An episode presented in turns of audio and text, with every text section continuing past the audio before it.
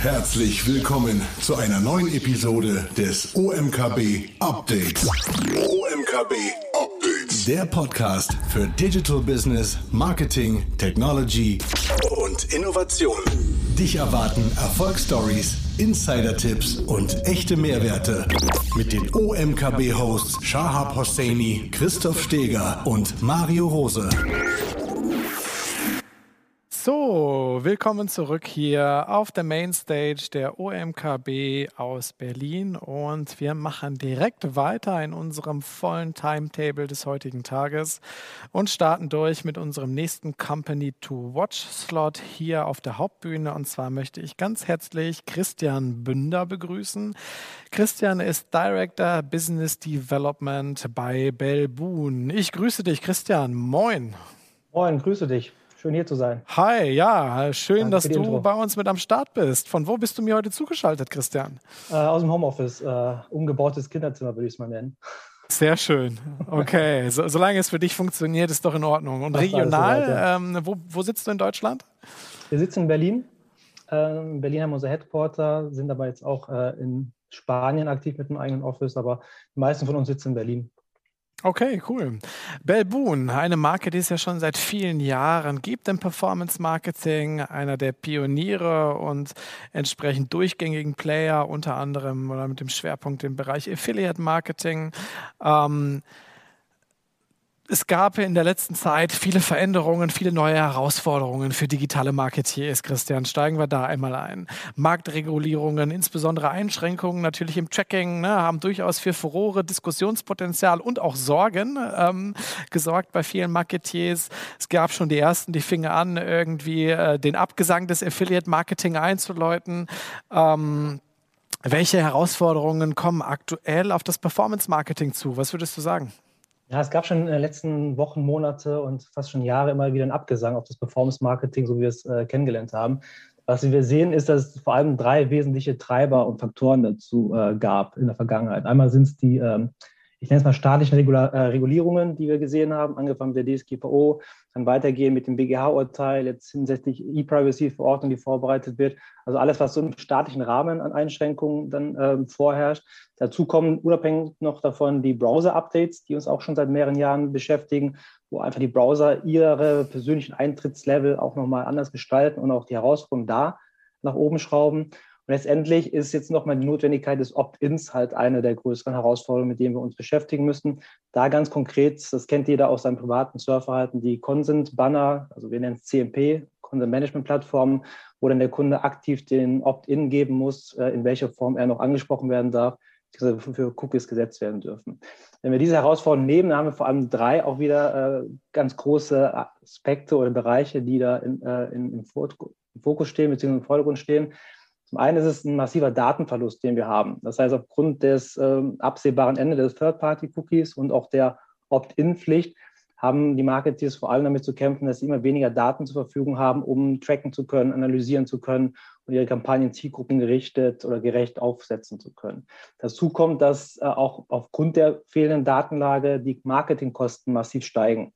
Das heißt, ich muss viel mehr Geld in die Hand nehmen, um Neukunden beispielsweise gewinnen zu können, weil wir äh, im programmatischen Advertising beispielsweise die Datengrundlage entzogen wird.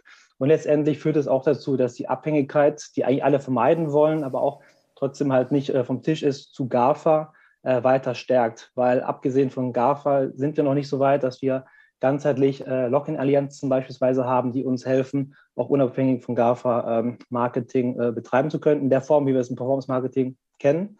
Und letztendlich muss man auch nochmal berücksichtigen, dass es unterschiedliche Marktteilnehmer gibt, die unterschiedlich davon betroffen sind. Also angefangen mit den äh, Vermarktungshäusern, mit den Publishern, die fürchten müssten teilweise um ihre Existenzgrundlage, wenn wir beim Retargeting beispielsweise sind, programmatisches Advertising. Dann aber auch wieder die Advertiser oder Agenturen, die Probleme in der Datenabweichen haben oder Datenabweichen haben von Analysetools. Und letztendlich wie das Netzwerk ganz konkret, weil wir uns auch dann anschauen müssen, wie wir unsere Lösungen weiterentwickeln, um den Marktanforderungen gerecht zu werden. Also sehr komplex.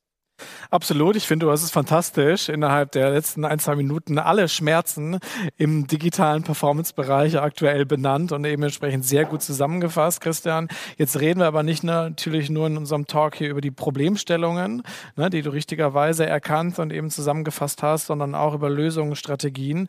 Was gibt es denn für Lösungsmöglichkeiten aktuell, damit das Performance-Marketing oder das smarte Performance-Marketing, dementsprechend ein datenbasiertes Performance-Marketing, eben auch in Zukunft Zukunft noch funktionieren kann oder wieder funktionieren kann. Wie sieht es aus?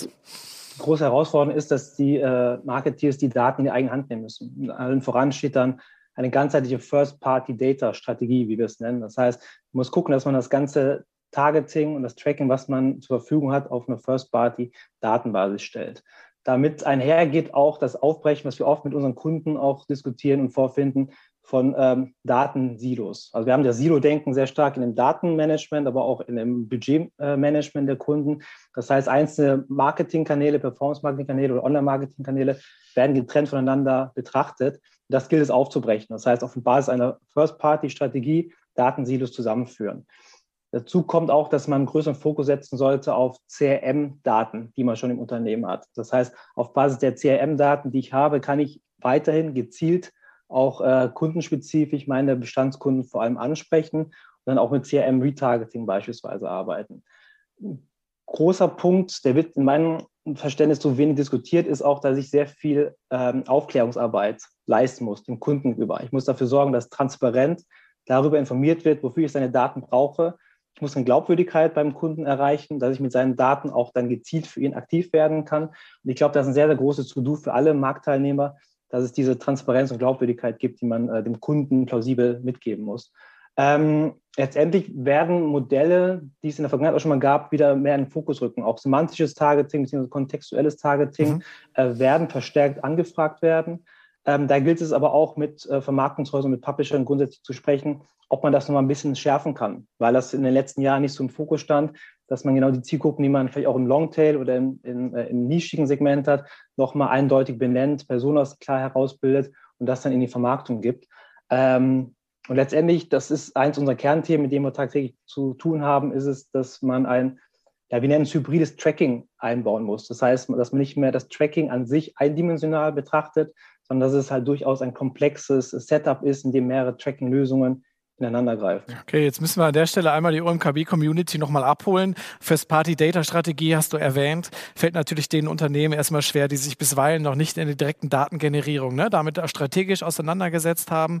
Aber sicherlich natürlich auch ein Thema, was bei vielen im Fokus steht. Jetzt hast du gerade den Begriff hybrides Tracking benannt. Was ist nach deinem Verständnis hybrides Tracking und welches Setup von Tracking-Methoden ist eigentlich ein sinnvolles? Was würdest du sagen, Christian?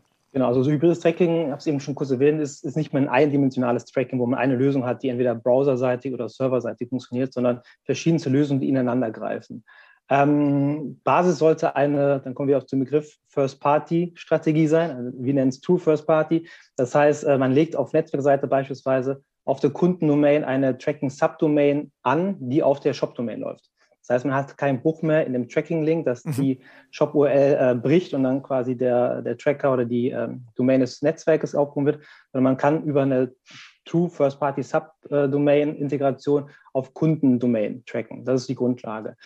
Dabei haben wir immer noch das Problem, dass wir über einen Ad-Server laufen müssen. Das heißt, immer wenn Werbemittelkontakte stattfinden, wird das über einen Ad-Server getrackt. Um das zu vermeiden, bietet sich als zweite Lösung dann in dem Setup an, eine komplette äh, Tracking-Lösung reinzunehmen, wo wir kein Redirect mehr haben. Also keine Weiterleitung mehr im Millisekunden über den Ad-Server, sondern direkt mit Parametern auf die Landingpage des Shops weiterleiten. Das sind beides Lösungen, die finden im Browser statt. Im Browser, das kennen wir aus dem Consent Management, haben wir sehr viele Störfaktoren, die einschreiten können. Deswegen empfehlen wir als dritte Komponente ein serverseitiges Tracking. Das mhm. heißt, wo wir komplett unabhängig vom Browser auch Möglichkeit haben, direkt von Kundenserver beispielsweise Conversions ähm, ähm, übermittelt zu bekommen, die dann auch nicht mit dem Einfluss von einzelnen Browser-Updates bzw. Einschränkungen dann ähm, unterliegen. Und wenn wir dann aus diesen drei Komponenten einen, einen Standard-Track oder eine Basis geschaffen haben, dann gilt es dann konkret mit Kunden ähm, ja, individuell zu sprechen. Also wie können wir nochmal das Tracken auf, oder ausbauen, verbessern? Da sind zwei Stichwörter zu nennen. Einmal dass man auch Kampagnen-IDs nutzen kann, also IDs, die man äh, aus Google- oder Facebook-Kampagnen direkt einen Kunden ähm, generiert, und man kann ergänzend beispielsweise Customer IDs dazu nehmen. Das heißt Bestandskunden-IDs, die die Advertiser in dem Beispiel konkret äh, vorliegen haben, um dann Cross-Device auch äh, äh, weiter tracken zu können oder halt aber auch den, eine Lifetime-Provision beispielsweise für Kunden individuell ausschütten zu können. So haben wir dann am Ende des Tages ein Setup, was sich fortlaufend modular und auch vor allem individuell für die Kunden erweitern lässt. Okay, ja, vielen Dank für die Erklärung an der Stelle über hybrides Tracking, auch die unterschiedlichen Tracking-Arten und wie man sie in Kombination bringen sollte, in Kombination mit den eigenen Maßnahmen. Ganz spannend natürlich die Linked-IDs ne, aus den Ad-Ökosystemen, dann gegebenenfalls mit den eigenen Daten, um dort die vollständige Magie auch entfalten zu können. Ein paar Themen hast du jetzt schon genannt, Christian, aber wenn wir mal auf das Jahr 2022 schauen, die Marketiers, ähm, die Professionals, die ja auch bei uns hier in der Community am Start sind, welche Maßnahmen müsste ich eigentlich jetzt als Advertiser, als Marketingverantwortlicher angehen, um ready for 2022 zu sein? Ja, also zum einen, also davon sind wir auch fest überzeugt, muss es smart und individuell sein. Das heißt, es gibt keine feste Lösung mehr, die ich für alle ausrollen kann und alle sind dann äh, 22 und 23 und fortlaufend glücklich. Man muss sich wirklich individuell angucken, wo steht der Kunde, wo kann man mit individuellen Lösungen auch äh, entgegenwirken. Ich habe es eben schon öfter genannt, die Daten in die eigene Hand nehmen ist eines der größten Baustellen, die wir vorfinden bei den Kunden, dass man dafür sorgt, dass man eigene Nutzerdatenbanken aufbaut und über eine eigene Data Ownership quasi später verfügt. Dabei ist es vor allem relevant, ähm, dass man den eigenen Tech-Stack nochmal unter die Lupe nimmt. Also hat man alle Tools an der Hand, hat man Partner, mit denen man das umsetzen kann, um das auch konsistent über alle Kanäle äh, umzusetzen. Eins, ich habe es eben schon mit Silo-Denken angesprochen, was uns halt immer wieder auffällt, ist, dass immer wenig oder wenig Advertiser noch wirklich kanalübergreifend und ganzheitlich das betrachten. Das heißt, man muss halt auch gucken, dass man halt die Lösungen hat, um das umsetzen zu können.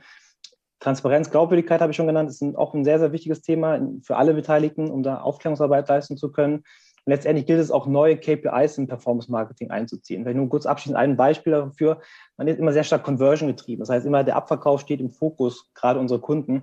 Wir sind aber überzeugt, dass es auch vorgelagerte Conversion-Ziele existieren müssen. Es ist beispielsweise ein Login. Das heißt, ich muss den Kunden in einen Bestandskunden-Login transportieren, um dann über diesen Bestandskunden-Account Daten zu generieren. Das heißt, ich müsste beispielsweise viel mehr in Lead-Generierung aktiv reingehen, um dann mhm. halt als erstes Conversion-Target wirklich den Login zu generieren ja. und nicht erst die Conversion.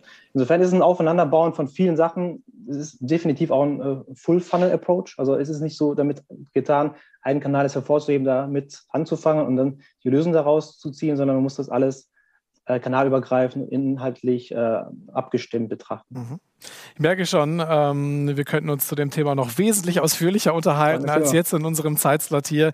Ich danke dir aber ganz herzlich, dass du dir die Zeit genommen hast, heute hier Part of OMKB zu sein. Fand den Austausch sehr, sehr spannend und freue mich, dass eben Belboon hier mit an Bord bist und ist und insbesondere darüber, dass du eben nicht nur die Probleme ansprichst und die Schwierigkeiten entsprechend ne, des Trackings und der fehlenden Daten und der Umsatzerlöse, die schwieriger trackbar werden, sondern das, auch wenn es eine gewisse Komplexität Komplexitätsebene natürlich mit einbezieht, ihr auch Lösungen mit an Bord habt, euch sehr, sehr intensiv damit auseinandergesetzt habt und wie ich finde, eine sehr werthaltige Empfehlung eurerseits, deinerseits für die Marketing-Professionals da draußen, die auch heute mit an Bord sind in dieser Hinsicht ganz herzlichen Dank in deine Richtung und wünsche dir und Belboon noch ganz, ganz viel Spaß hier, gute Insights, gute Gespräche im Rahmen der OMKB.